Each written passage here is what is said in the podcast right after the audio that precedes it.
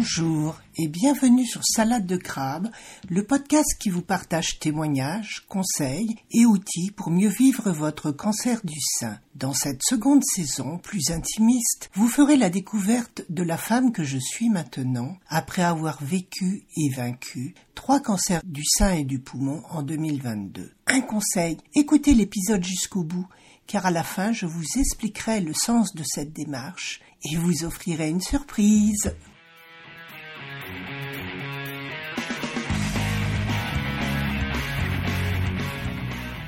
Hier, je vous parlais de mon mariage il y a plus de 42 ans et de la seconde cérémonie religieuse célébrée loin de chez nous dans la ville natale de mon mari. Déjà à l'époque, je ne me souciais guère des convenances et avais trouvé ma tenue quelques jours avant le jour J. Je ne voulais pas d'une robe blanche. Ah non. Cela ne m'avait jamais fait rêver. Et le blanc n'était plus guère de rigueur après plusieurs années de vie commune.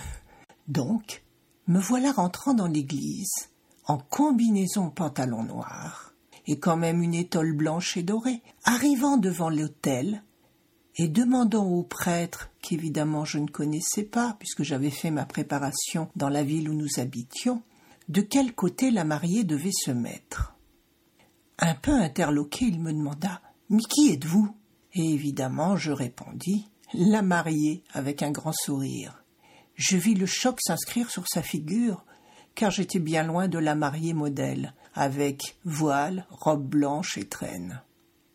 Tout se passa bien, et je ne garde pratiquement aucun souvenir de cette cérémonie, si ce n'est la multitude de personnes que l'on me présenta et qui m'embrassèrent, et de l'inflammation des joues subséquentes, et également de la sortie qui nous avait bien fait sourire mon mari et moi. Dans cette petite ville, des curieux et surtout des curieuses attendaient toujours la sortie de la mariée, alors que nous partions déjà en voiture. Notre photo trôna plusieurs années dans la vitrine du photographe. Pensez, la mariée était en noir. Déjà à cette époque, je luttais contre les dictats de la société, et cela n'a jamais cessé. Je crois que c'est cette volonté d'être moi-même, quoi qu'en disent les gens, qui m'a aidé à m'affirmer pendant ces derniers mois, à essayer de comprendre, à argumenter face au corps médical quand quelque chose ne convenait pas. Et ce n'est pas prêt de changer.